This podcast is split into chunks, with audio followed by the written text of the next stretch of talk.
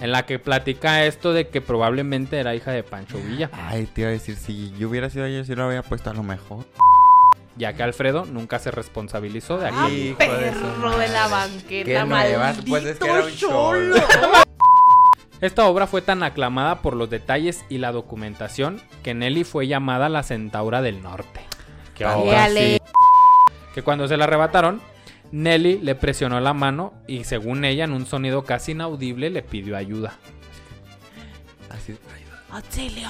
¿Cómo María?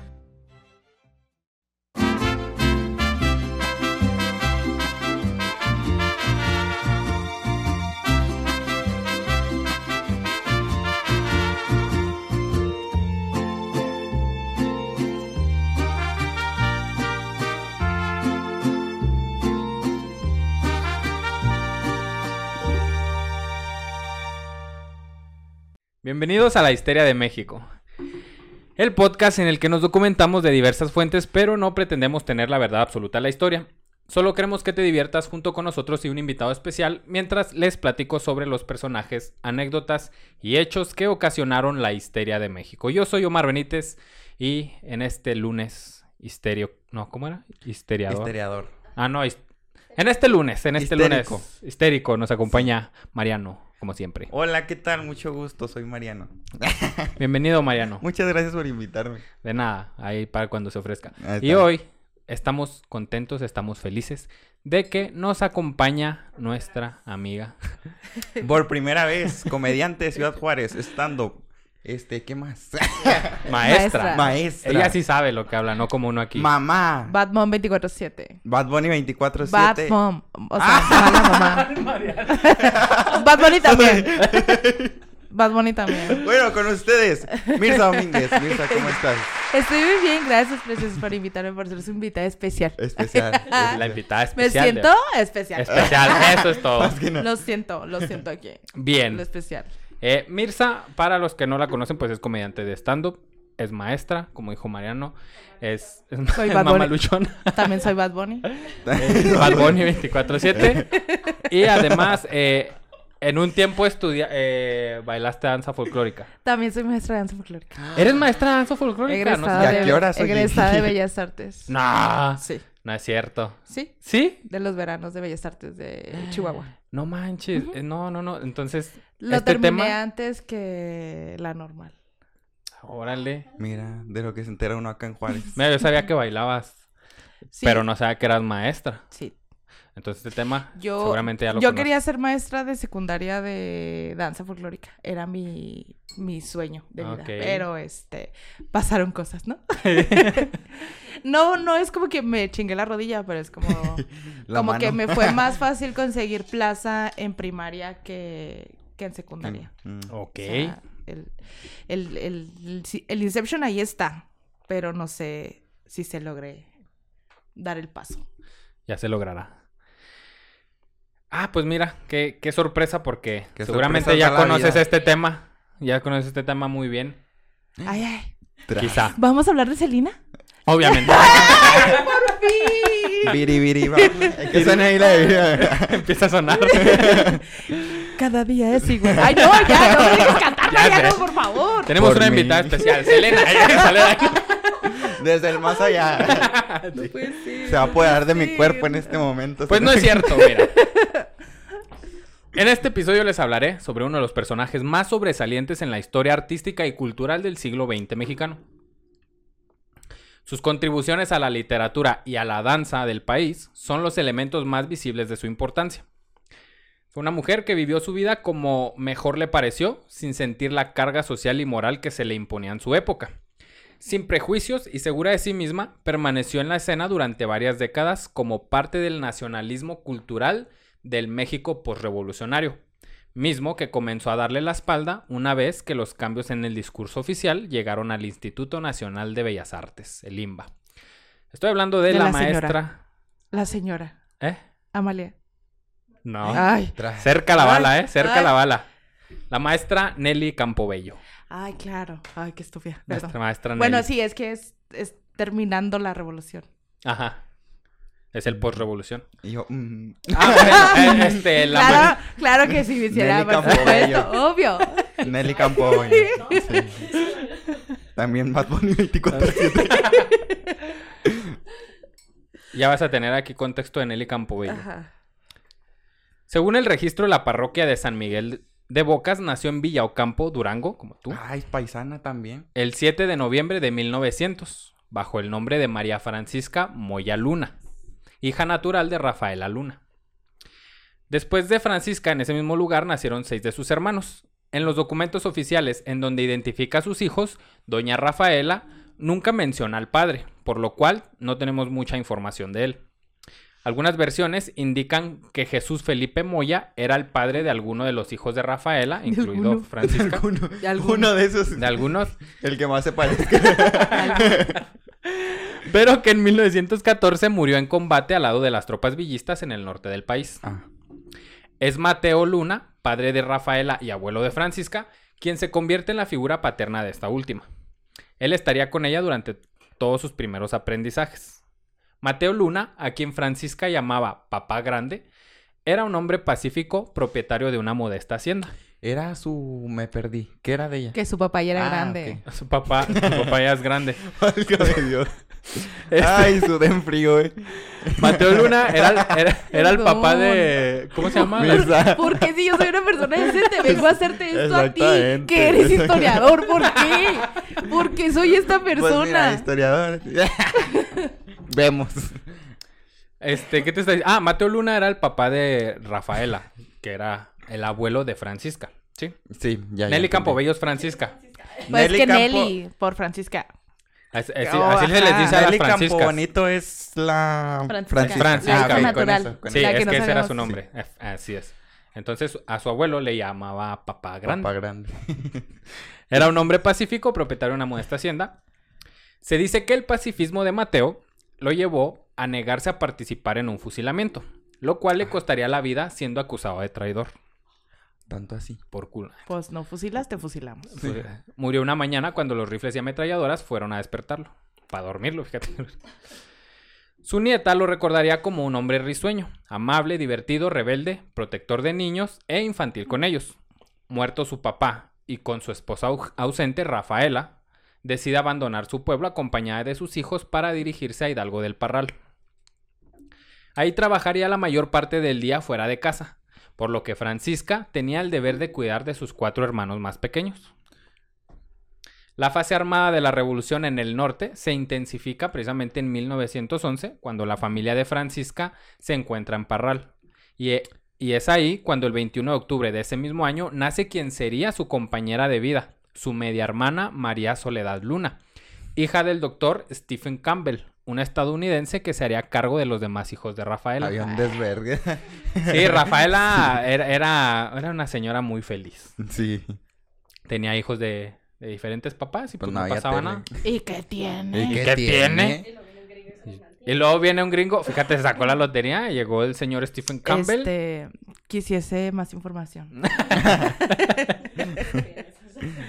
quisiese saber. Durante la revuelta, Conseguirse un doctor gringo. ¿cómo se le hace? sí. ¿Dónde, ¿Dónde lo Y que te adoptan los demás. Quiero saber la app. Sí hay, ¿no? Ay, ay, no mames.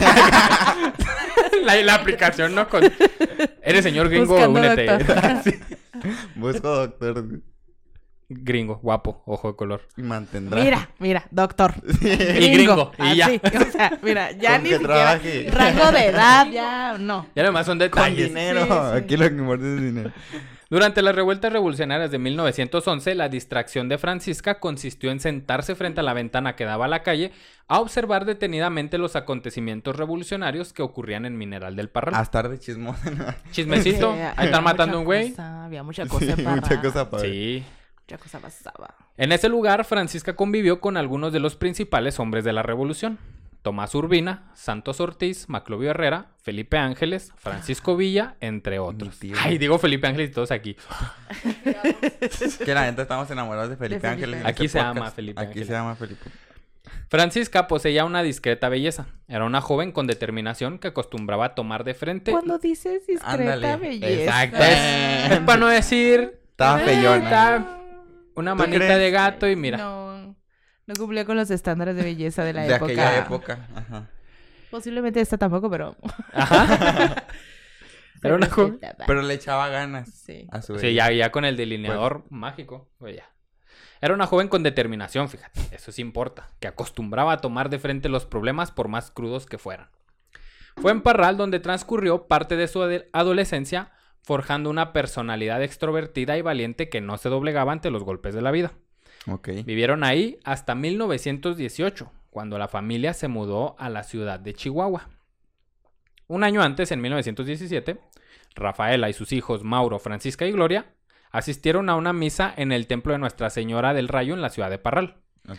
Durante la misa, Francisca conoció al joven Alfredo Chávez. Al finalizar, en el momento que los feligreses se daban la mano como símbolo de la paz del Señor, Alfredo le, Alfredo le entregó la- las escenas. Me imagino a Mariano con las escenas de guerra aquí, las escenas de Vietnam. Le hizo así como los cholos le hacen así a las muchachas. todos feos, todos obscenos. Qué fuerte, pero sigamos. El Alfredo. Despídete bien. Era la. Mírala. Despídete bien. Eh, a Alfredo le entregó discretamente un papelillo con, el, con un recado que había escrito rápidamente en el ¿Quieres cual ser mi novia? en el, en el cual la Te citaba. amo. Sí. Ardido un perro.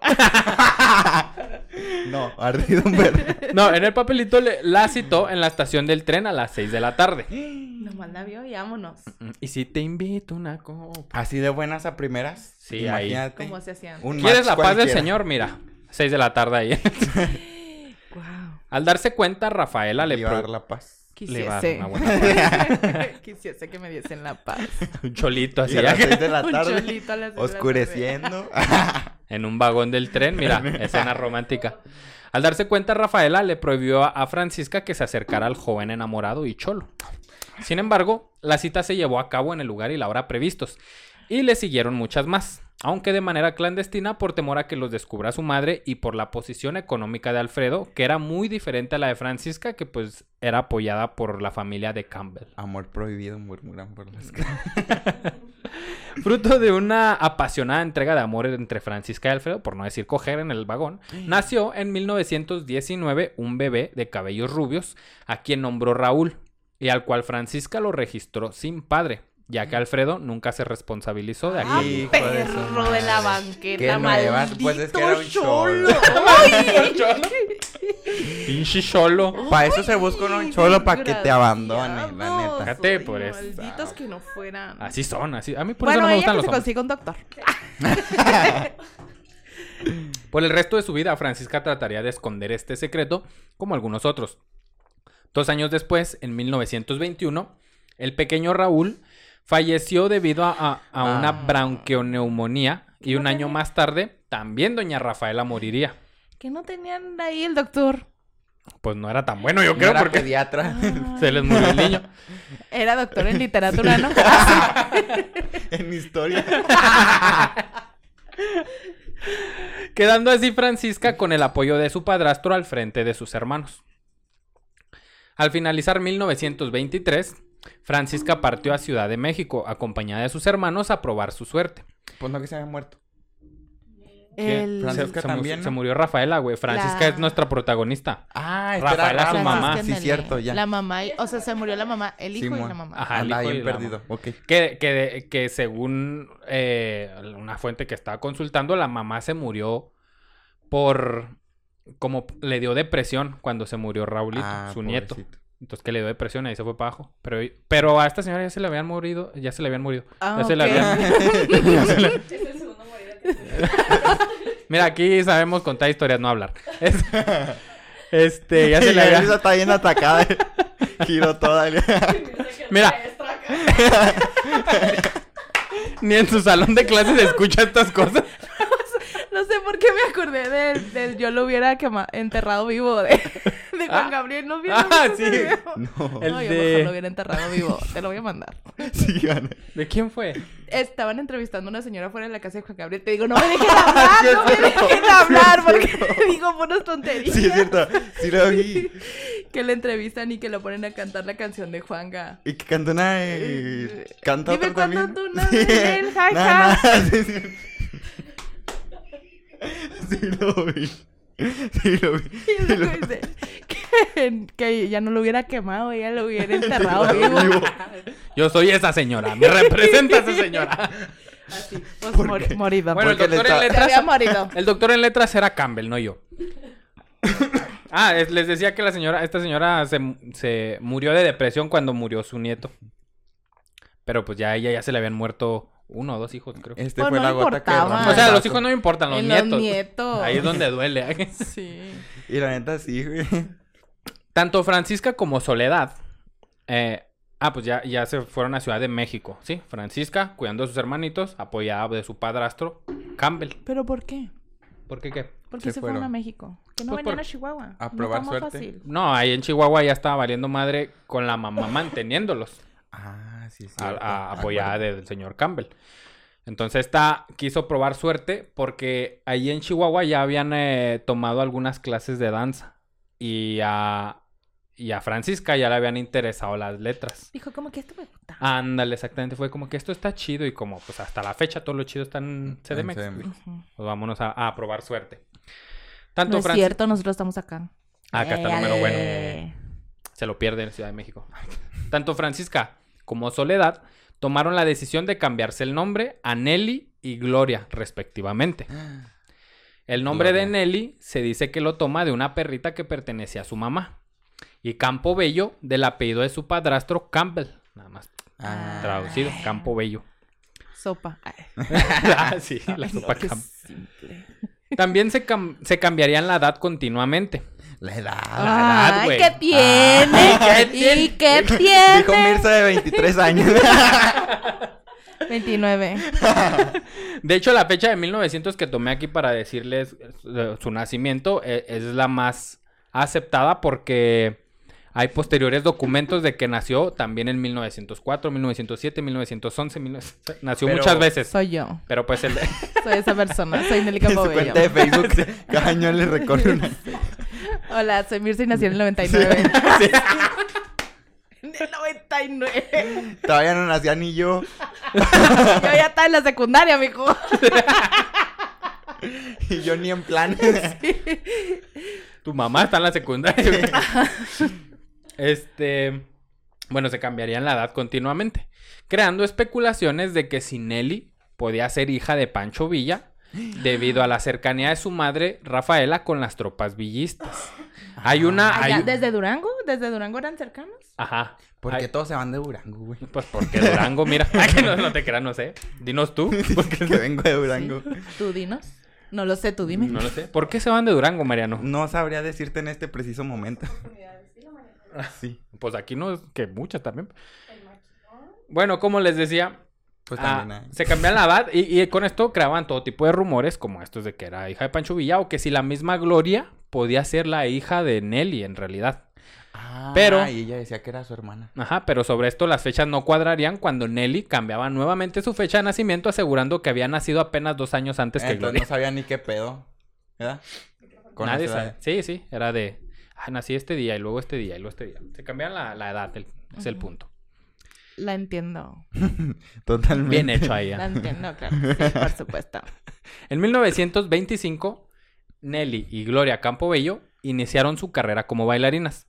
Se dice que quien realmente quería practicar danza era la hermana menor, pues para Nelly lo suyo eran las letras, pero para no esperar a que Gloria saliera de sus clases, decidió un día entrar con ella.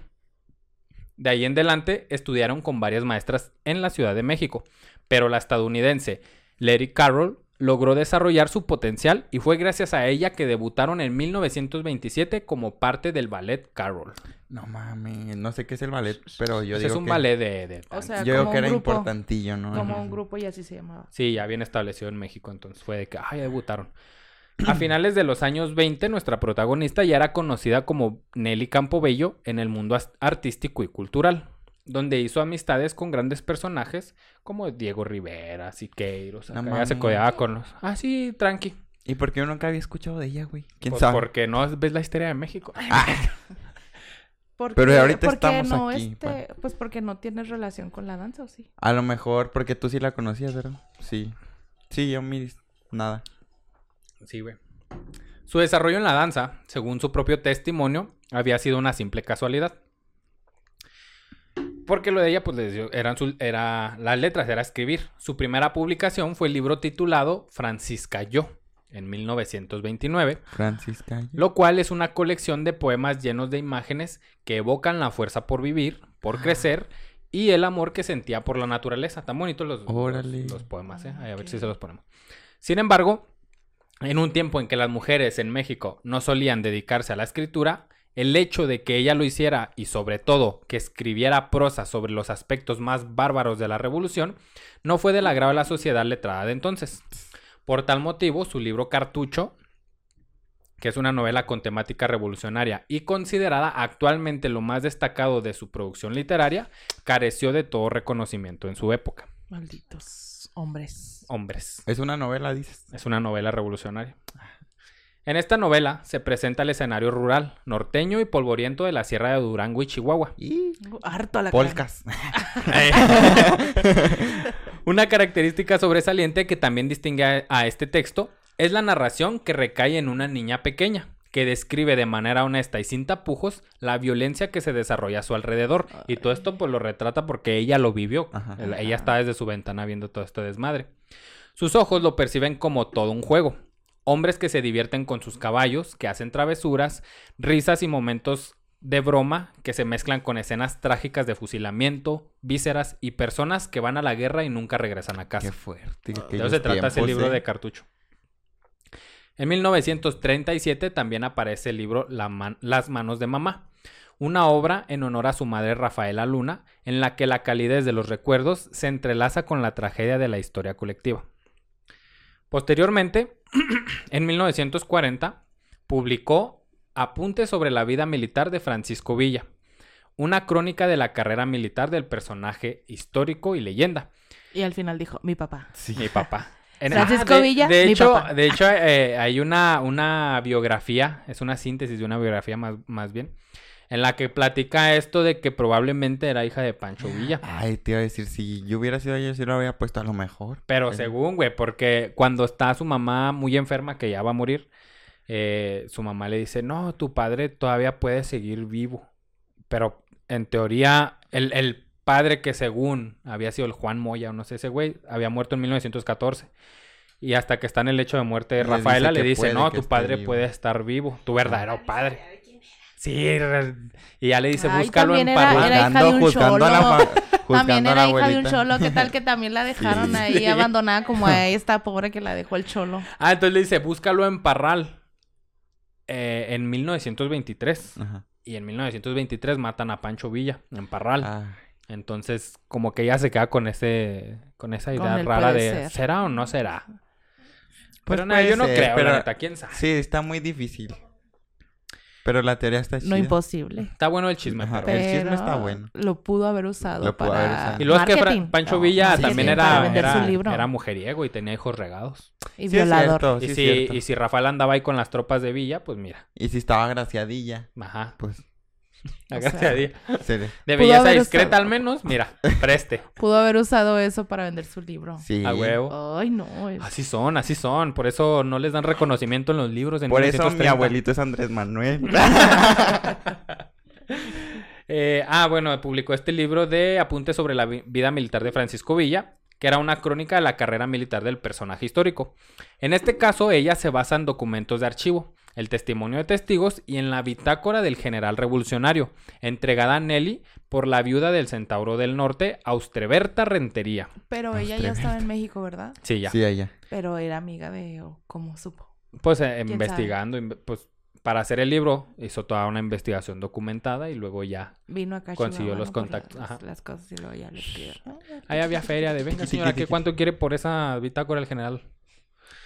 Esta obra fue tan aclamada por los detalles y la documentación que Nelly fue llamada la Centaura del Norte. ¡Qué obra! sí, ella. ¿Cómo, Mariano? Tras. En la década de los 30, Nelly se dedicó principalmente a la danza. Dio clases en escuelas públicas y en la UNAM. Su trayectoria en el ballet le dio un puesto en la Secretaría de Educación Pública en la sección Música y Bailes Nacionales, que en ese pedo que una mujer tenga un puesto en el gobierno era cabroncísimo. En aquel tiempo, sí, Ajá. me imagino. Ay, sí, todavía, mijo. Todavía, ¿tú crees? Mira, pobre Olguita Sánchez Cordero, mejor la bajan. ¿Qué? Ah, Olguita Sánchez Cordero es la, la que, la que me dijiste. Secretaria de. Oye, te iba a preguntar, ¿por qué Grupo Firme andaba en la mañanera? Ay, esos pendejos también. Yo no puedo dormir, güey. Porque mira, neta. se cumplió un año de Y la catástrofe de la caída del metro. ¿Sí? ¿Te acuerdas? Sí. La línea 12. Se cumplió un año. ¿Ya un año? Ya un año. Entonces, como, como a un año no hay, no hay investigaciones, güey, no hay carpetas, no hay, no hay culpables. Ah, una cortina de humo, dices tú. Ajá, la jefa de gobierno dijo, ah, grupo firme gratis en el Zócalo. Entonces, ¿qué? ¿Qué pedo? ¿Y para cuándo una investigacióncilla o algo? O sea, pero yo no entendí. ¿Y por qué las llaves de la ciudad o cómo? ¿Por qué? Pues para ser macho, mira, ahí al pueblo pan y circo y ya, están en paz. No mames, qué fuerte. En 1931 fundó la primer escuela pública de danza, o sea, para gente de bajos recursos. Ah. Esta institución fue convertida en la Escuela Nacional de Danzas en 1937 y Campobello fue nombrada directora. Mira. Era buenísimo. En 1931 el presidente Lázaro Cárdenas le encargó la creación de una coreografía en la que se representara la gesta revolucionaria armada. Así, Campobello creó el Ballet de Masas 3030. Esta obra fue parte de las misiones culturales del gobierno y viajó por todo el país en los, en los años siguientes. En ese entonces, pues estaban la- las misiones culturales de llevar cultura a todas las poblaciones Qué padre, oye. para que empezaran a aprender música, una diferentes por- artes y todo eso. Y la rola era Carabina 3030. Eh, la buena era. Carabina. Ay, no me vengan ¿Sí la conoces? Yo Ay, no. María. Sí. Es que yo no. no. Ah, yo pensé que esto sí. Uf. La primera vez que se presentó esta pieza en el, en el estadio en el Estado Nacional fue representada por estudiantes de la Escuela Plástica Dinámica, hoy rebautizada como Escuela Nacional de Danza Nelly y Gloria Campobello. Ah, le pusieron sus nombres. Mira, qué bonito. En una entrevista, Nelly declaró, cito, Amar al pueblo no es solo gritar con él en fiestas patrias, ni hacer gala de hombría besando una calavera de azúcar, ni rayar un caballo, ni deglutir de un sorbo media botella de tequila. Amar a nuestro pueblo es enseñarle el abecedario, orientarlo hacia las cosas bellas, hacia el respeto a la vida, hacia su propia vida y claro está, a la vida de los demás. Enseñarle cuáles son sus derechos y cómo conquistar estos derechos. Sí. Para Nelly, la danza debía ayudar también al pueblo a ser un mecanismo de instrucción. Entre más personas tuvieran acceso a este tipo de manifestaciones, estarían mejor preparadas para vivir en México, eh, en el México emanado de la Revolución. Por ello, las presentaciones al aire libre eran recurrentes. En su larga carrera en la danza, produjo numerosas obras dancísticas, incluyendo coreografías folclóricas. También realizó piezas de ballet con el Ballet de Ciudad de México, del que fue cofundadora junto con Mar- Martín Luis Guzmán y José Clemente Orozco. José Clemente Orozco, uno de los más reconocidos Pintor. artistas mexicanos, ¿eh? Pintor. Sí. Fue especialmente allegado a las hermanas Campobello. Se decía que estaba enamorado de Gloria y por esta Y- razón se volvió un, in- un incondicional de las bailarinas. Y andaba ahí tras de los Tras de Gloria. sí. La- las acompañaba en giras. Estaba al pendiente de su labor en la Escuela Nacional de Danza. Ayudó con la fundación de su compañía. Elaboraba telones para las representaciones. Y sí lo traía cacheteando las banquetas. y también ilustró la primera edición del libro Las manos de mamá de Francis de Nelly. Su libro. Sí. Independientemente de su historia romántica con Gloria, Orozco fue uno de los máximos personajes del renacimiento cultural por revolucionario y junto con las Campobello formaron un equipo destacado durante esos años. Ah, ok. Se unió al equipo. Afirma. Se subió al tren. Nelly contribuyó a la formación de muchas generaciones de bailarines, que con el tiempo destacaron en la escena nacional. Algunas de sus alumnas fueron Guillermina Bravo, Amalia Hernández del Ballet Folclórico de México, de Amalia Hernández, Josefina Lavalle, Emma Ruiz, Rosa Reina, Marta Bracho y su propia hermana menor, Gloria Campobello.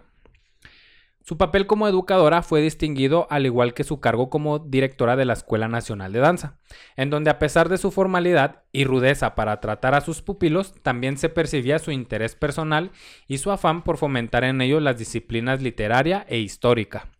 Nelly pasaría en su academia los siguientes 40 años. Qué Como directora. chido. Siendo maestra. Ay, ¿Cuántos te llevas quiero tú, mucho, Mirza? Nelly. ¿Cuántos años de siendo- qué? ¿Cuántos llevas siendo maestra? Fui maestra de danza primero que de primaria. Pero ya Tenía impartiendo 15 años. conocimiento. Tenía 15, 15 años, años. cuando empecé a trabajar en una primaria. Ah, qué chido. Órale. Yo tenía 15 años cuando estaba en la... pri- Yo, te- yo a los 15 años estaba... ¿Dónde estaba? En la secundaria. Lo- Fui, perdón, fui maestra de primaria, Ajá. de luego fui maestra de kinder y luego fui maestra, o sea, yo estudiaba en, en la mañana, no, estudiaba en la tarde en el bachi Ajá. y en la mañana daba clases. Y luego ya me cambié en la mañana y daba clases en la tarde en un kinder. Y luego cuando me fui a Chihuahua a estudiar la normal, estudiaba en la normal y en las tardes trabajaba en la Casa de la Cultura de Aldama. No Ah, qué chido. Entonces, de maestra tengo mucho, Bastante. Mucho, no voy a decir. No, así a decir números. Pero, Pero sí. empezó a los madre. 15. Sí. Sí, también tuve hijo, también tuve un hijo de un cholo, entonces mira, estoy muy Aquí está. que me abandonó. Estoy muy te identificaba. Nelly, te quiero mucho. Mirza Campobello con ustedes. Los años 50 y 60 son para Nelly de dedicación completa a su escuela, que además de bailarines formaba también maestros de danza. Ah, ok. Les enseñaba también para qué. Para que enseñen, ella fue la... Mira, si hay danza en México, ¿no? Nelly Campobello, gracias. Ajá. Entre 1951. Pe- Ella, eh, pero, pero ella es como más contemporáneo y más clásico. Y Sí, luego ella este, forma a esta generación como Amalia, que se dedica Ah. al folclore. correcto. Completamente. Exactamente. Ah, ok. Entre 1951 y 1971, todos los grupos graduados se presentaron en el Palacio de Bellas Artes como parte de sus actividades finales. Perritos. Su graduación. Y a Juan no lo querían dejar también en concierto, güey. sí. Gloria Campobello murió en 1900. Ah, sí, Gloria Campobello murió en 1968. Nelly tuvo que seguir su camino ya sin su incondicional compañera. O sea, no se casó nunca ni tuvo hijos ni nada. No, ya ¿Ni la después de? Raulito. Pues traía a... A Orozco. Ay, Cache- a Orozco cacheteando las pero no, banquetas. nada. Se ¿No dice se que le escribió, que Orozco le escribió hasta dos mil cartas, güey. Estaba así de enculado mi compa. Se andaba empanadillo. Pues a lo mejor a ella no le gustaba. No, Eh, sí tenía ahí amoríos, pero no, nunca se casó. Pues como no. Sí, va, más bien, estaba ahí. Ah, le gustaba la lenchería. ¿no? Sí. A lo mejor. Estaba Nelly. Ay, ya viene enferma. Eh, Nelly tuvo que seguir su camino ya sin su incondicional compañera. Las cosas comenzaron a complicarse a finales de la década de los 70, cuando el INBA quiso destituirla del cargo en el que había servido por 40, 40 años. Ah, la madre. ¿Qué perritos va? Pues sí, como No mi más. Elvester también, que me la quisieron tumbar. Ay, no. Del sindicato por 40 años también casi. Mira, ahí está. La historia se repite. Re- las reacciones no se hicieron esperar. Y gracias al apoyo que recibió logró mantenerse en su puesto. Sin embargo, a partir de entonces se inició una confusa relación de hechos alrededor de la vida de Nelly. En el año de 1975, María Cristina Belmont, exalumna de Nelly, se acercó para pedirle ayuda debido a una fuerte crisis económica por la que estaba atravesando ella y sus hijos Sí. asegurando que ya no tenía ni dónde vivir. Nelly, en un acto de filantropía, le permitió que viviera con sus hijos en el sótano de la escuela. Al poco Ah. tiempo, Cristina Belmont trajo consigo a vivir ahí mismo a su esposo Creció Claudio Niño Cienfuentes. Creció ¿No? ahí en el sótano. Con- ah, y luego todavía se trajo a su... A su O sea, al esposo. Al esposo. O sea, porque no es como que ella sola. O sea, no soy solamente yo inútil. Mi esposo inútil Bien. también viene Ah, huevo. conmigo a vivir aquí. Sí, No el manches. pinche baquetón, Claudio Niño Cienfuentes, este vato. Por eso lo trae a vivir ahí también. Cristina se ganaba la confianza de Nelly, pero Claudio miraba a las alumnas de la escuela con ojos lujuriosos a tal grado que le fue prohibida la entrada. Ay, asqueroso. Poco a poco, la pareja Cienfuentes Belmont comenzaron a acercarse más y más a Nelly, bajo el pretexto de que no tenían ni para comer. Ay.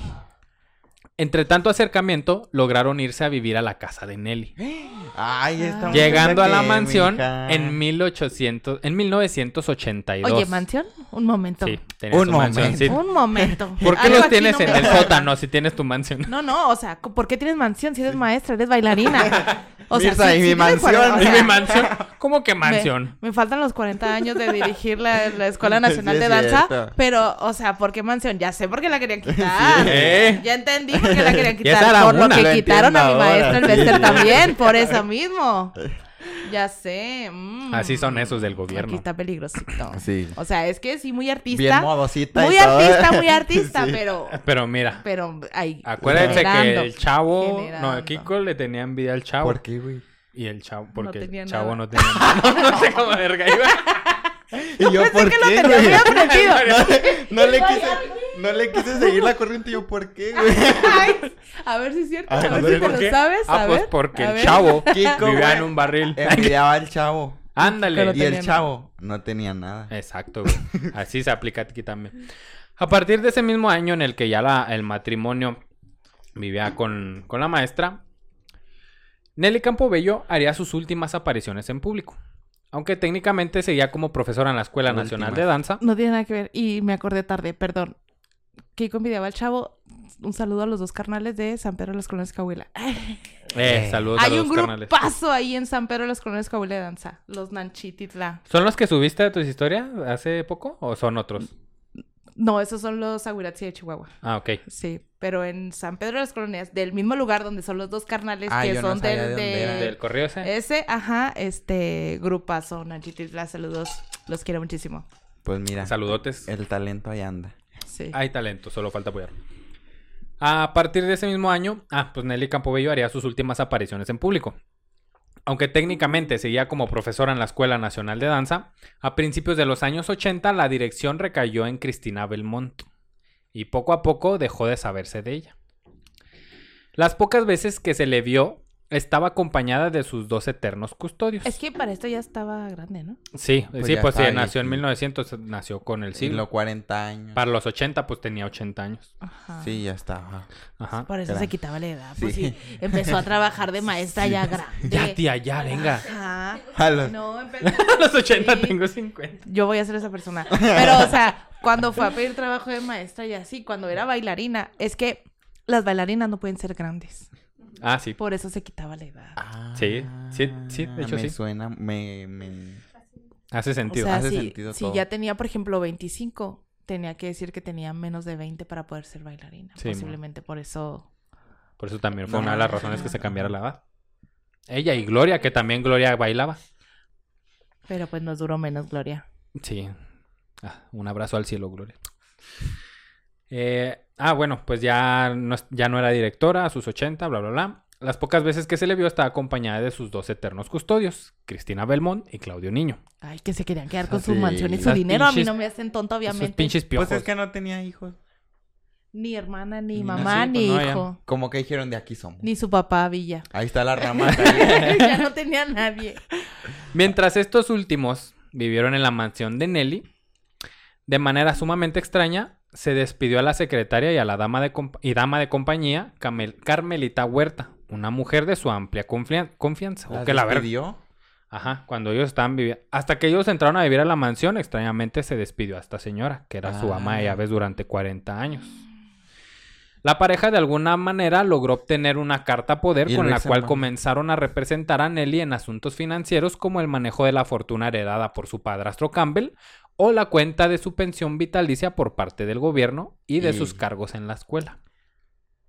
Vaya, vaya. El No. 13 de julio de 1983 se le realizó a Nelly un homenaje en el Teatro de la Ciudad por los 50 años de la Escuela Nacional de Danza. Su madre. En esa ocasión, los Cienfuentes Belmont la acompañaron como su sombra.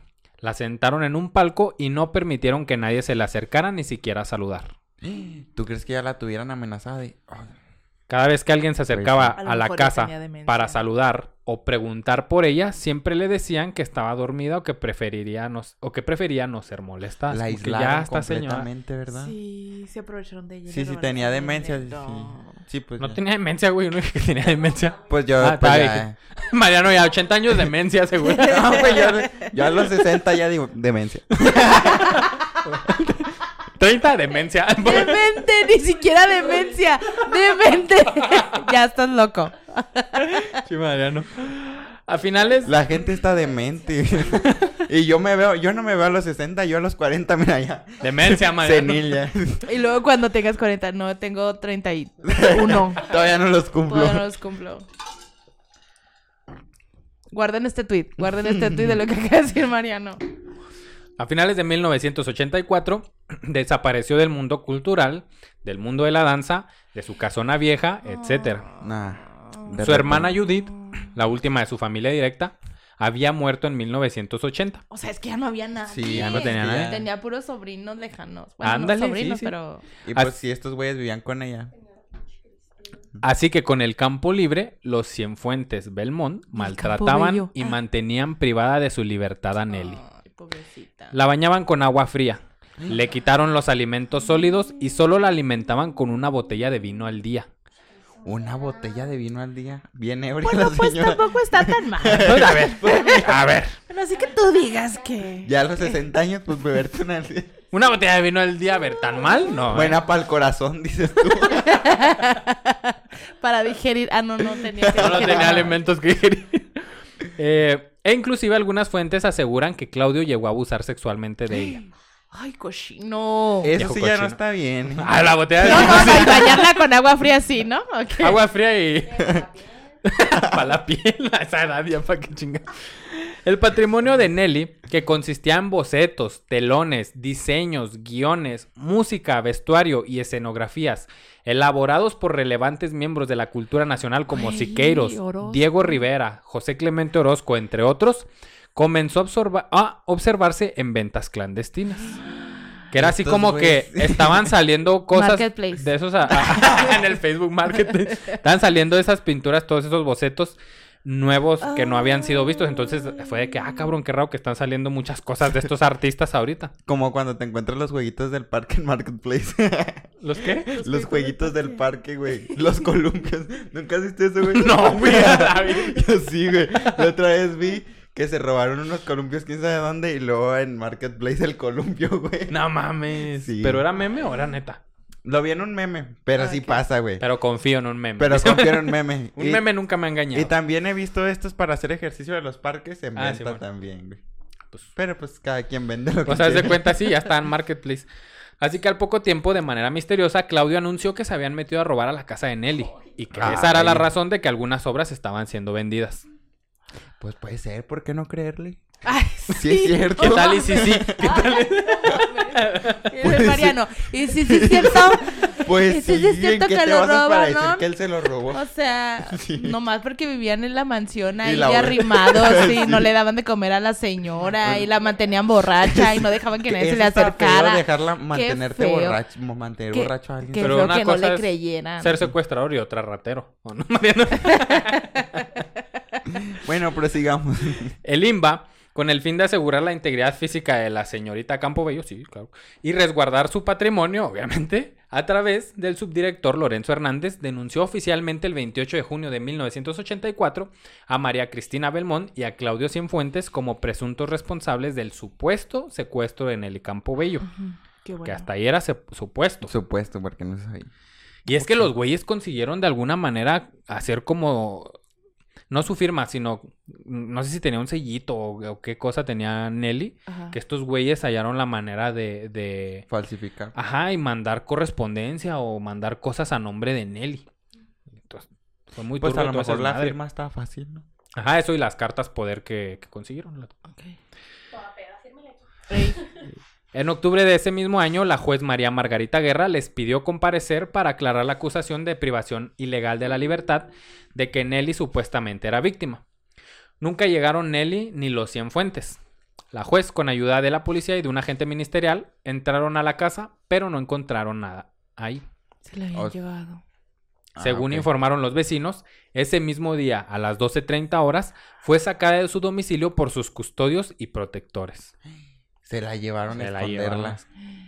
En enero de 1985, Alfredo Jiménez, periodista cultural de del Excelsior, anuncia, cito, la llegada de la bailarina Campobello, no, no, no, la legendaria bailarina Campobello vive raptada y ella no lo sabe.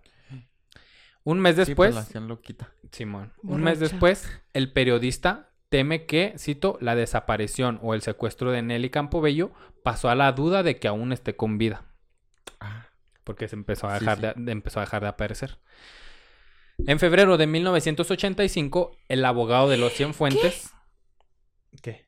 ¿En febrero del 85? Ajá. ¿Qué? ¿Ese día nacieron las flores? Se nacieron todas las flores. Sí.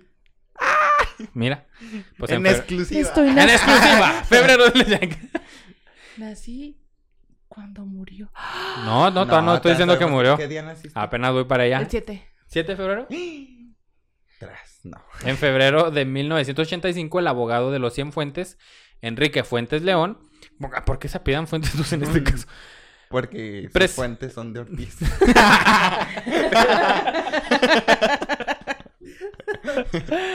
Enrique Fuentes León presentó a Nelly en una especie de conferencia de prensa para aclarar que esta última no estaba secuestrada, sino que estaba al cuidado de las únicas personas en el mundo a quienes les interesaba el bienestar de Campobello. Pues ser bienestar irá. El abogado Fuentes León era un hombre sumamente sospechoso y violento. Que este vato de Fu- eh, eh, eh, Fuentes León tuvo que ver con el... Tuvo broncas legales cuando mataron a Ruiz Maciú. ¿Quién es También Luis? andaba inmiscuido ahí. Cuando mataron a Colosio, Tú estabas enseguida chiquito, mataron a Ruiz Maciú. Sí, ay, mira yo. Eras un No, bebé. Sí, yo de, de hash pa' acá. O sea, este vato era un güey violento y corrupto. Por esto... Ah, de hecho también cuando estaba buscando de él, había- hay un caso... Había pues un caso de una muchacha que fue violada y asesinada. Y este vato representó al acusado, al violador. Y al no conseguir manera de que lo saquen, dio un soborno para que lo suelten y lo soltaron. O sea, era este güey un, un abogado bien puerco. No, este güey sí se pasa de ver. Eh, por esto, los temores de las personas al pendiente de la desaparición de la maestra aumentaron gravemente al saber del interés de este abogado por defender a los Cienfuentes. El periodista Alfredo Jiménez cuenta acerca de la conferencia ocurrida en el despacho de su abogado defensor. Cito: Fuentes León dominaba a Nelly Campobello con el tono brusco de su voz. Ponía en sus labios las respuestas y cada momento Nelly cambiaba su expresión sonriente como la de un niño asustado. No supo decir el sitio donde la mantenían escondida y como autómata respondió: Es que no he estado en México, viajo constantemente. Ah, pobrecito. El periodista notó también que, cito, la frecuente sonrisa de sus labios desaparecía cuando Fuentes León le preguntaba casi a gritos: Diga si ha estado secuestrada. Ay. Pobre Nelly. ¿Y qué decía? Nelly solo dirigía una mirada al abogado y respondía con la cabeza que no. Nelly no recordaba a sus hermanos ni a sus sobrinos. O sea, ya hasta a tal punto la Pues es tenía que que Ahora no sí ya estaba demente. A ta- ahora sí. A tal grado de que preguntó por su hermana Gloria y dijo, hace tiempo que no viene a la casa. Ay, eso sí está bien triste, oye. Y Nelly solo repetía como adoctrinada, cito, mi familia no se ocupó de mí, nunca nadie volvió para verme. Es Ese que mi- ya estaban muertos y llora y usted no se acuerda. Tú estás borracha, ¿no? ya, tía, siéntese. Ese mismo día, pero unas horas más tarde, Nelly fue presentada durante breves 15 minutos frente a la juez Margarita Guerra. Esta afirmó que no pudo entrevistar a Nelly porque habían sacado un amparo. Porque estaba borracho. Ay, venía borracha esa señora, así no, se puede. No estaba en sus cinco sentidos. Eh, ah, y por esto mismo tampoco se le pudo realizar un examen médico. Dijo también que cuando se la arrebataron, que porque llegaron, que fue este, este abogado fue de que, ay, esta ya la vio, ya no la vamos a llevar, chingue su madre. Ah, Que cuando se la arrebataron, Nelly le presionó la mano y según ella, en un sonido casi inaudible, le pidió ayuda. así. de- Auxilio. ¿Cómo, Mario? Auxilio. Para Qué abril, triste, para abril de ¿Qué 1900. ¿Eh? ¿Qué haces en ese momento? Ah, pues esta, se- esta, ay, güey, perdón. Esta, la juez estuvo ahí siguiendo el caso, pero necesitaba que hubieran denuncias Sí. y pruebas porque ella como juez no, pues no puede Y ser pues, juez si y nadie- parte. Si nadie denuncia, pues ¿qué? No puede ser juez y parte, claro. Ya entendí el, el, El el dicho, dicho. no puede ser juez y parte. Bueno, Ah. entonces esta señora, La iluminación. El, el viento Se de la la rosa de. Guadalupe. Se me vio así. Y esta rosa Ah. Rosa, no puede ser juez y parte. Eh, para abril, fuerte. ah, entonces esta señora no, no podía hacer más porque también no había interés de los policías ni de las autoridades en general. Entonces ella como juez no podía nada más juzgar. Porque no había culpable. una denuncia y no había Sí. como Como todo el proceso legal que se tiene que localizar a llevar. los sobrinos que Ajá. le quedaban, Sí, dónde estaban o qué pedo, quién sabe. Los testigos, porque había testigos, lo, lo de que la bañaban con agua fría viene de, esto viene de una fuente de testigos, testigos sí, que a lo vieron. mejor eran testigos porque no creo que nomás así, ah, pues dicen que la bañan Sí, con No, agua". no, sí, te digo, No, te estoy se asegurando. Yo la leí en una, en una, eran unos testigos que aseguraban que cuando fueron ahí a, a la casa de la maestra Nelly, este señor los corrió y que estos güeyes se quedaban ahí muy cerquita y que vieron que la arrastraban por el piso y la bañaban con agua fría. Entonces, no, estos güeyes estaban amenazados por el abogado. Pinche abogado era bien mierda. ¿Eh? Ay, Abogado. Pórtense ¿Para bien con los sobrinos. en bañarla, digo yo. El consejo es pórtense bien con los sobrinos. sí. Sí, o con los O sea, abogados. porque si no tienes, o sea, si no vas a tener hijos, está bien. Pero, si tienes ya. sobrinos y, y los hijos de tus hermanos o de tus primos, cuídalos. Sí. Cuídalos porque Mira, ellos son los que te traje van a... 20 pesos. Yo por eso a mis sobrinos los cuido. Mira, a lo mejor mis Sí, sobrinos ellos son los que esto. van a estar atentos Sí, es cuando estés grande. Son los que te van a ir a visitar al... Sí, no, fuera de Al asilo. Van a decir de, ah, mi tío una vez me dio 20 baros. Ey, Tenga sí. 20 pesos. Tenga 20 baros. Tenga 20 baros, tío, y agua fría. mi, tío, mi tío me daba chocolates. Tengo un chocolate. No me pida más. Para abril de 1985, los, los Cienfuentes fueron declarados inocentes, debido a que no había elementos suficientes para sostener la acusación de secuestro. Osh. Ese mismo año que Elena Poniatowska decía que, que esto que pasó con Nelly fue porque era mujer. Porque de haber sido hombre, el, el IMBA y todas estas instituciones de cultura no hubieran Ajá. permitido permitido que les quitaran así de repente a un escritor tan, tan, tan grande que fundó tantos, tantas sí. cosas. Pues por ahí puede ser. Ese mismo año, Nelly supuestamente volvió a Villa Ocampo. Pero acuérdense que ya no la querían ahí. Sí. Tenía Ya la querían, 40 ¿se acuerdan? años siendo directora Ajá. de la Escuela Nacional de Danza y ya no la querían ahí. Sí, pues fue, fue falta. Mira, ya no Pero tenía fue- pero familia. era porque era mujer, ¿no? Puede No, que quién sea sabe. cierto. Pues, pues sí, mira.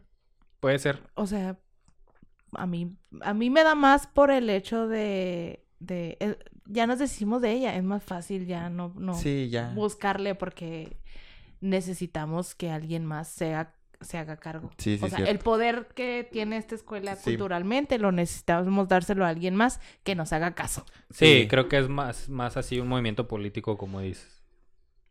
más que por ser mujer. Más que por ser mujer. Pero eso decía esta polia... ¿Cómo se llamaba? Elena Elena Poniatowska. Fíjate, La ya en el Poniatowska. 85 ya estaba viejita Elena. Sí. Fíjate. ¿Cómo estaría Nelly? No voy a decir Y nada. borracha también. ¿No es cierto? Pues Sí. O sea, aferraba a la vida.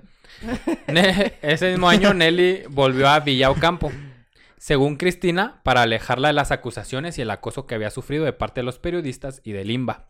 Que el IMBA estaba como perros buscando los... Más que a Nelly, Ah, estaba buscando... las la- obras, las- ajá, todas Las las, obras, todas pinturas, los telones. Los telones, en especial que a los telones. Y, y los bocetos. Sí, andaban como perros buscando eso, no a Nelly.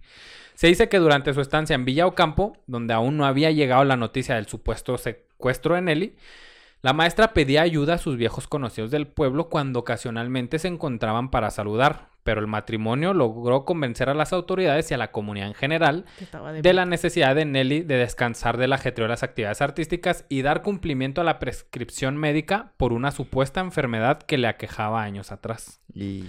que sí está una anécdota en la que está ahí con uno de, de sus conocidos de años de ese pueblo y, y que le que empieza a, a decirle que ayúdame, que ayúdame la chingada y el señor así como que ¿qué traes? Y que está ¿cómo se llama? Cloud, ¿cómo se llama esta pendeja? ¿Cómo les dije que se llamaba la Cristina? La agarra y le dice, no, véngase, ya, ya está mal. Así pues la típica escena esas de Televisa, ¿no? Y la, su pastilla y a dormir. Un chochito ya Dice el señor que, eh, que después de que estaba platicando con él y es- logró escuchar así como, pues como que estaba llorando pero muy apagada. Así de, ah. No, can- que está de la verga. Y el... La enfermedad que tenía, ¿era mental? Era mentira, güey. no tenía enfermedad, la No, estaban no Sí, empastillando. por enferma. eso. Pero ¿qué decían? Ah, ¿Tenía tal cosa? Ah, sí, quién Nomás sabe qué una enfermedad. Sí, enfermedad. una Está enfermedad y Está enferma. Ah, ok. estarla empastillando y la chingada. El horrible plan del matrimonio que perdón, que consistía en despojar de todos sus bienes a la afamada bailarina, continuó varios años en los que seguían haciéndose cargo de todos los temas financieros de Nelly.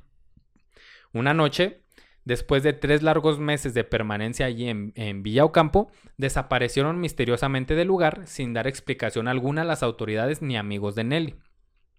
Misteriosamente, la casa ubicada en Ezequiel Montes, 128, en Ciudad de México, pasó a ser propiedad de la señora Virginia Techich Cleveland, es- esposa del abogado Claudio Niño, en una amañada venta de 7 millones según el registro público de la propiedad de Ciudad de México. Ay, se Hubo ve- se chanchulla la ahí. vendieron ahí. Sí. Ajá, se la vendieron y ellos le pagaron de alguna manera a la maestra. No manches. En 1985, que esa pinche casa quedó abandonada. Ni, ni, ni siquiera se fueron a vivir ahí. En 19... se aparece Nelly en los baños a la verga. Con una botella de vino bailando.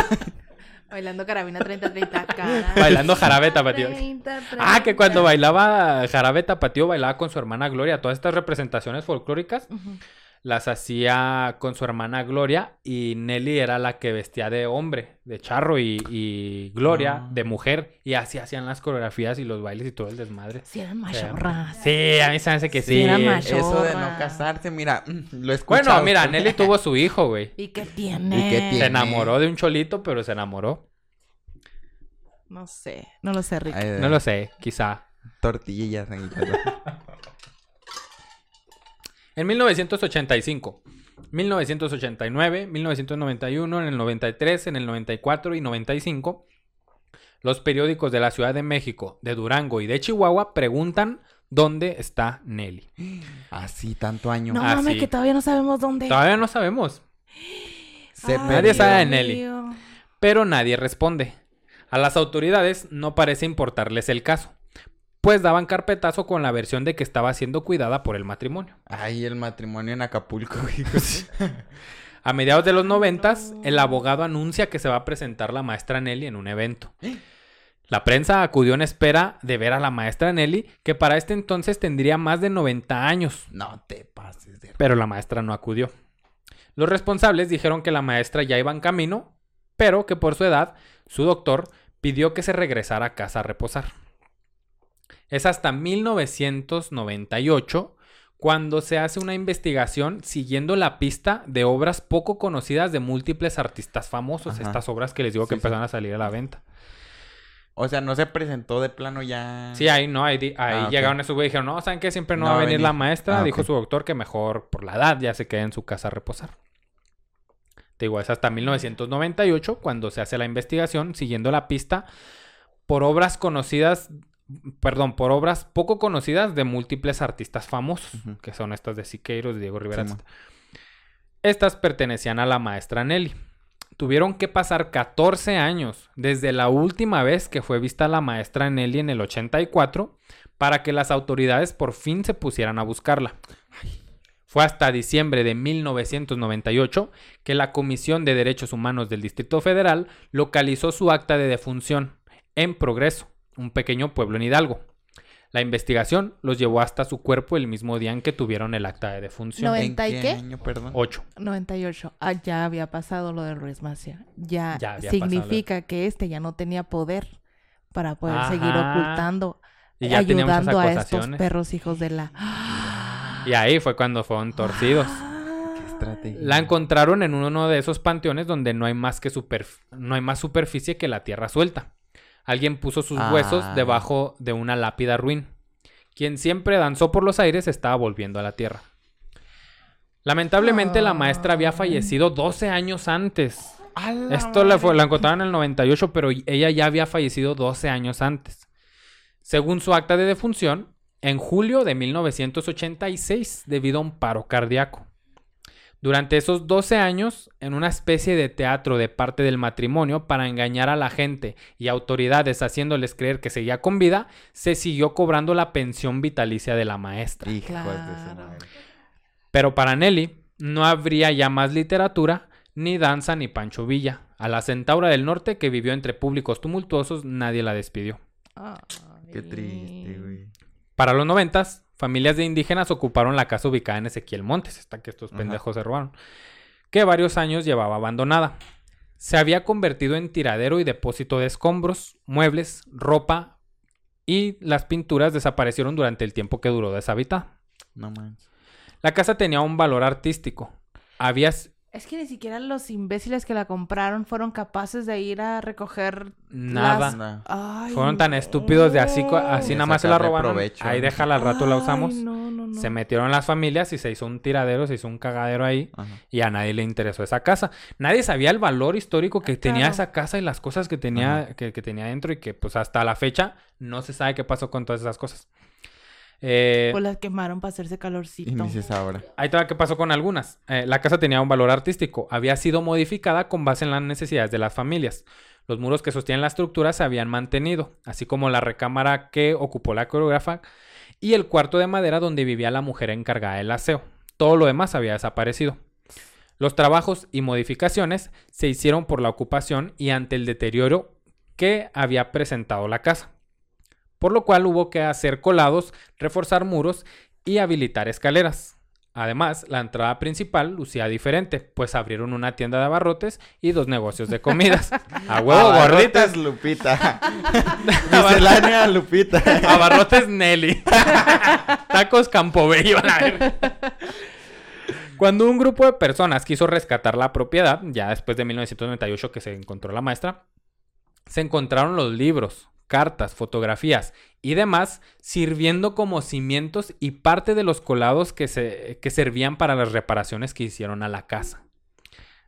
Lo único que se pudo encontrar en un baño en total descuido y abandono, en la parte del techo, fueron, eh, según los habitantes de ahí, unos cartones viejos, que en realidad eran los telones que había hecho el maestro Orozco para un ballet de la maestra Nelly Campobello, y los cuales ahora se encuentran resguardados por el IMBA como tenía que ser.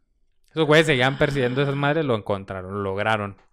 Perdón. Los telones Ajá. son las pinturas estas que ponen de fondo en... Es- sí, esto es un telón. Pero Ajá. este es de tela. Sí. Es que hay otros que, que son como unos... Ah, Sí, es parte de la escenografía, güey. Pintados por... este- Sí. Estos eran por... Porque Los la- telones Clemente también se pueden pintar aunque sean de tela. Ah, ya, pues. Mariano. Un tel- una tela grandota. un es que pocas veces he ido a ver estos bailes folclóricos, entonces... Mira, Para la maestra telón- Nelly murió en Para un telón, para mí un telón es lo que está enfrente que no te deja ver y luego ya se abre el telón y ahí está todo. ¿Sí me entiendes? Ok. O sea, yo el telón no lo veía atrás. Ajá. Tú no te imaginas un telón pintado. No, güey. Sí, así, se llaman bordado. cortinas. Las Así. de enfrente se llaman cortinas. Sí, también. abren las cortinas y se ve el telón. Pues también es un telón, ¿no? No es lo de atrás. ya, pues. Mm. Un- Y las de las orillas se llaman piernas. Las piernas. Ah. Qué raritos son Hay que sacar ustedes, más a sí. Mariano. Hay que Hay sacar que más a llevarlo al Mariano. teatro. Güey, yo nomás había visto Kitcham ahí en Durango, Hay que pero llevarlo al no, teatro. no, así que me explicaran. No llegó la maestra Nelly con, No, los- no, No llegó con las misiones No llegó la culturales. Nació en Durango, pero no llegó a Durango. con las misiones culturales. Ándale.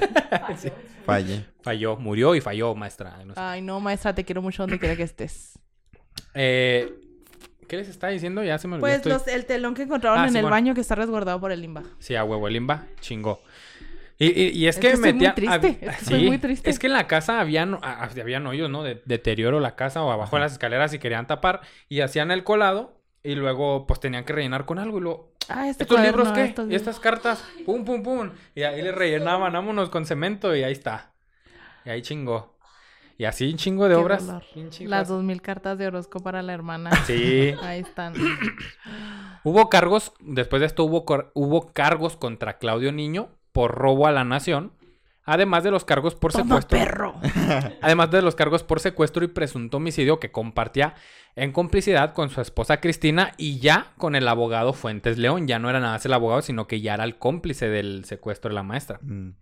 La séptima sala del Penal Tribunal Superior de Justicia, no sé qué significa eso, del Distrito Federal, revocó la sentencia de 27 años de prisión que se les había asignado, quedando en la impunidad este como, ton- como otros tantos casos. más. Ay, no. ¿dónde- Los voy a buscar en Facebook. Dame yo le voy a mandar un mensaje muy ¡Ey, culeros! horrendo. Ya sé lo que hicieron. Muy horrendo.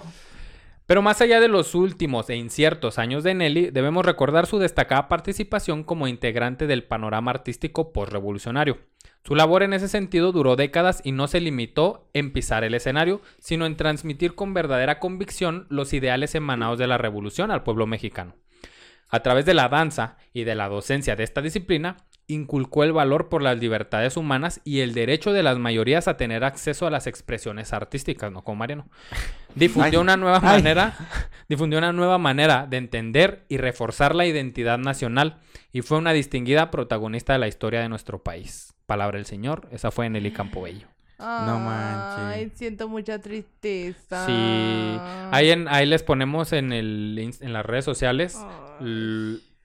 Los videos de, de la prensa preguntando dónde está Nelly Campobello y en las noticias está Así, todo eso. así de plano. Era la Pues de que- 8. ¿Eh? O sea, era la de 8, la que salía al principio, la, el titular. ¿Dónde Sí, está Nelly Campobello? sí ponían varias veces. ¿Dónde está Nelly Campobello? Y en varios de Chihuahua principalmente y Durango. No manches. qué dolor. Sí, Yo no la Ah, conocía de plano. sí, pues no. Sí, Sí, pues no. Sí, que- pendejo. no, no conocías el telón. Güey, Ah, no, es es que cierto, yo tenía entendido que el telón era lo de enfrente. Pero ¿cómo sientes ahora que conoces a la maestra Nelly y conoces? Se me hace que todavía no acabo de conocerla porque se perdieron muchas cosas, ¿se me entiende? No, sí, Fue razón. persona, por lo que me cuentas, pero siento que todavía se le pudo explotar más a su arte.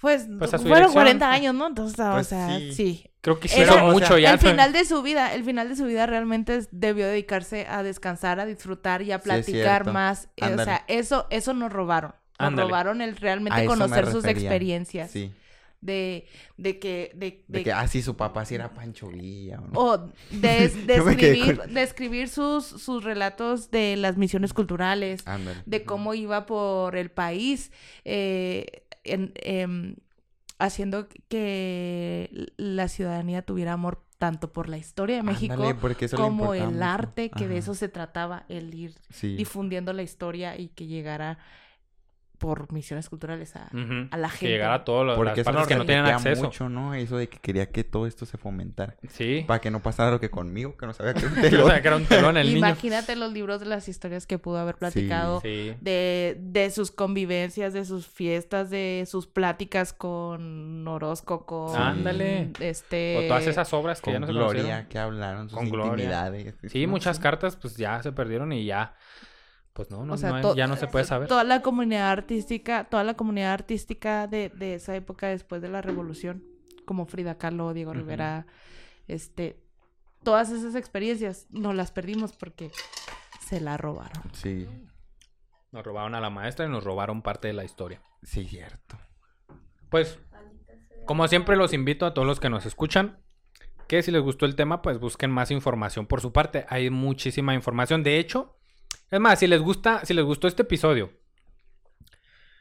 eh, y lo comparten, si les gusta este episodio y lo comparten y, y- y vemos que realmente les gustó, podremos hacer un episodio hablando únicamente del caso de su secuestro y toda su vida así, porque es mucho. Ah, De hecho, o hay sea, un tú te libro. enfocaste más en la vida, ¿no? Yo me enfoqué en toda su, en toda su vida y obra Sí. y parte de su secuestro, pero de su Te secuestro te hay demasiada Ay, información. no, te lo juro que, que, que lo- el secuestro me tenía en, en, en ya, por favor, ya, alguien que, la, ya alguien que la rescate, alguien, ay, no, no Ay, sabía no, que el no la habían secuestro va a estar muy traumante. Sí, no, ya la encuentran. No, y qué horrible que 12 perros años pensando que está, Que viva, todos y de repente Y estos nomás la- cobrando Pero yo quiero saber una cosa, yo quiero saber ¿Qué una cosa, saber? su dama de compañía de 40 años, ¿dónde Pues la despidieron. Ella- Sí, ella- la despidieron, pero, o ella sea, la des- si yo trabajo con una persona 40 años, yo la quiero. Sí, yo no trabajo con una persona 40 años nada más porque me paga bien. Sí, Y- está- Y, y están los testimonios de ella. Y es, pero ella habló hasta después. justicia. Ay, sí. Ella habló hasta después y ya era una señora también y estaba siendo amenazada de muerte por el abogado. por Es que el abogado perros. andaba de perro. la chingada. Sí, es cierto. Sí, se hizo un desmadre. Hay un libro, no recuerdo cómo se llama eh, exactamente el libro, pero habla específicamente del caso de la desaparición de la maestra Nelly Campobello. Y pues la- está ahí la literatura de, de la maestra, todos sus libros, están las biografías, hay mucha información de la maestra Nelly, nada más que pues no es, pues no es Pancho Villa. A nadie le interesa esas cosas. Entonces, si a usted le gustó, búsquelo, léalo y hay mucho más de lo que yo les pudiera contar Pues en es que este no episodio. interesa porque no conocemos, güey. Ahorita a mí ya me interesa Bueno, sí. saber qué rollo con Nelicam.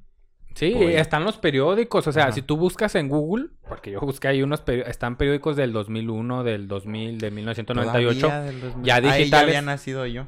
Ah, ya había nacido.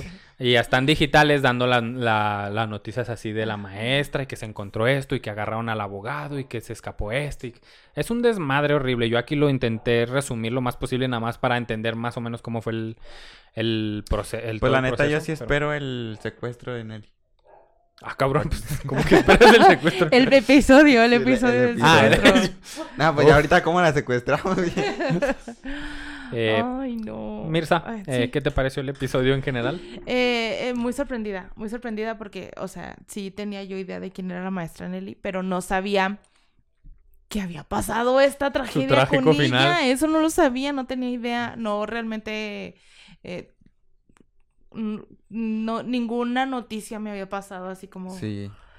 no tenía idea. Y qué feo, me angustié mucho. Qué triste. Tuve Sí, mucha angustia. A partir Sí. del secuestro tuve mucha angustia. Ya no, yo decía, sí, ya, por y es que tú eras algo". bonito y iba Sí. logrando Sí. cosas. No, deja tú, todo. me estaba identificando totalmente. Yo, no, por favor, no quiero ser una señora borracha. bueno, sí, pero consciente. sí. Mirza, Bueno, pero no demente. buscaré. Yo sí te Gracias, buscaré. Ahora que lo dices, con con mansión. En, cuando estaba en Villa Ocampo sí tuvo ciertos momentos de conciencia. Y se dice que escribió poemas. Que, que Claudio agarró, rompió y tiró. y a la- Sí. Pero dis. Dicen, esas son unas fuentes que yo ahí leí de la biografía. De Ortiz. Ay, De las fuentes de hasta Ortiz. ya, ese chiste ya. Eh, Algo que quieras anunciar, estas son tus, tu Em, espacio. Este episodio eh. sale de este lunes al otro. Ajá. Bueno, entonces ya pasó el 10 de mayo. Ya Sí. pasó el 10 de mayo. Ya pasó el la 10 de semana mayo, pasada. ya tuve Pero un open en el pata no de perro. apures. Gran Open, estuvo bien chido, ¿eh? Sí, Te les dio rifaste risa. se rifaron sí. los comediantes. La host, No sé, mira. sí. La Este, host.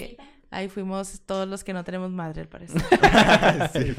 El- O los es que no la 15, festejaron el mero 10. O los que eh, llevaron a acaba- su O madre. los que llevaron a su mamá. Hoy acaba de pasar el día del maestro, todavía recibo regalos, todavía Bien. ahí este me pueden mandar un chocolate, una galleta, un lo que Algo. quisiesen. Efectivo, Eh, también puede ser. Sí, pero Transferencia. No, Transferencia sí. electrónica. lo que sea, lo que sea. El 27, 27 de mayo tengo show con mi amix Richie Rico y David Acosta. El show es de Richie, es él es el estelar, lo acompañamos David y yo. Muy bien. padre. El 26 de junio en Barra Negra voy a estar abriéndole o ser host o algo así. Ana Julia, no, No, Isabel, Isabel stand up, Isabel ¿Ah, sí? Fernández. Ah, ok. No manches. Voy a estar con Isabel Fernández y este, ¿qué más voy a hacer? ¿Qué tengo por ¿Qué más? hacer? Sí, Tengo pendientes. este y nada, he estado en gira de podcast. podcast, Es- sí. escúchenme en todos los podcasts en los que salgo porque como yo no tengo podcast propio, yo tengo que andar en los de los demás. Ah, huevo. Bueno, ah, Ese, esa es una, Sí. ese es Una un- buena estrategia. Una gran estrategia, ¿eh? Eh, tus redes para que te sigan y ahí, ahí puedan informarse de los Ah, sí, shows, de todo. arroba Mirza Domínguez en Instagram, arroba Mirza Domínguez en Twitter y arroba Mirza Domínguez en TikTok. Ni subo nada, pero ahí ando. Usted sígala, ahí va a haber Sí. contenido siempre, hoy, eventos, shows, de todo, siempre, podcast, etcétera.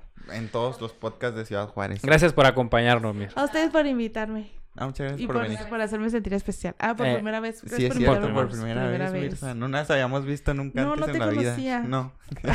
Sí. No hay episodios fantasmas en Sí, este no, podcast. Mir. nunca he cantado aquí. El episodio. Ah, no. Nada, nada. Ay, no. ay, ay. Un cantar. Cosas que nunca veremos como las propiedades de la maestra Nelly. Mariano, ¿cómo? Ah, Ay, qué de fuerte. un telón de la maestra Nelly. Voy a soñar con la maestra Nelly. Este, a mí me siguen en Insta como me apodan Marín. Y nada más, ahí síganme. sigan a la... Denle like y ya. Denle like ahí, seguir. Seguir y todo. Ya quiero llegar a los 300. Ojalá. qué vergüenza. Yo, yo ya quiero llegar a los 100. Ay, Sigan a la patrona, guion bajo, Diana Sinache. Sube Ajá. fotos bonitas. Ella sí va a tener seguidores, obviamente. Sí. Eh, a mí si quieren, síganme en Instagram como soyomar.bntz y sigan a la Histeria de México en todas las redes, así como la Histeria de México. Y, y ya, Y ya. Ya. Me voy triste. Se va triste. no vamos tristes. Perdón, maestra Nelly. Les recuerdo que esta no es una clase de historia, es una historia con clase.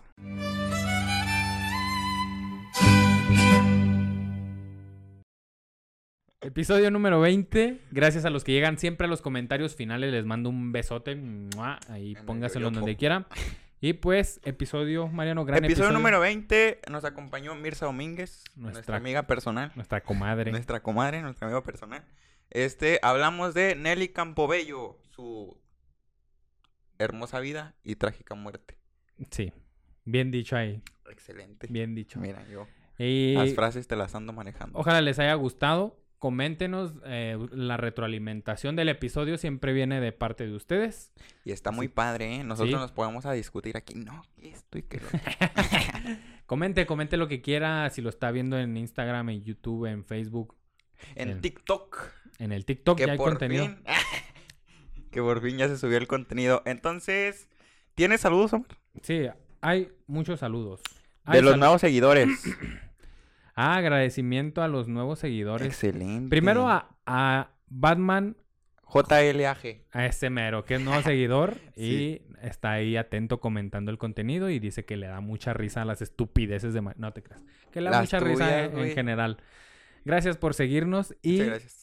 Un agradecimiento a los que nos hicieron caso que publicamos ahí de que, eh, tenemos hambre, síganos en Instagram. Y nos siguieron. Y nos güey. siguieron. No A, les tuvimos que hacer tutorial. Como que le hicieron, le hicieron caso a, a Brian. a Brian de que Se pusieron sí. truchas y... Ah, ok, hay que seguir. Buscaron en Google cómo seguir. cómo seguir en Instagram. Eh, los seguidores son Martín Blanco, Puma7910, Caro TBRSZ y BTZ Cerón. Así son, ¿eh? ¿No? Sí.